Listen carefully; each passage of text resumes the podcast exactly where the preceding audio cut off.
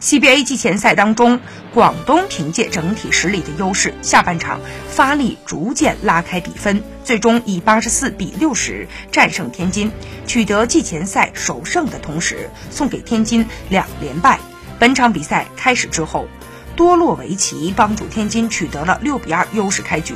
此后布鲁克斯和胡明轩利用突破得分紧咬比分，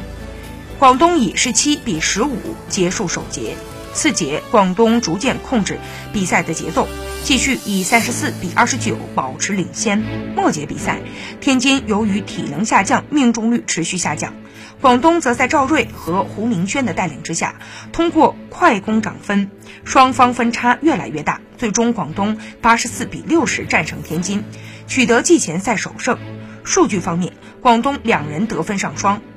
布鲁克斯二十三分六篮板。威姆斯十二分四篮板五助攻，任俊飞和赵睿均得九分。天津同样两人得分上双，兰德尔二十一分，石德帅十一分六篮板。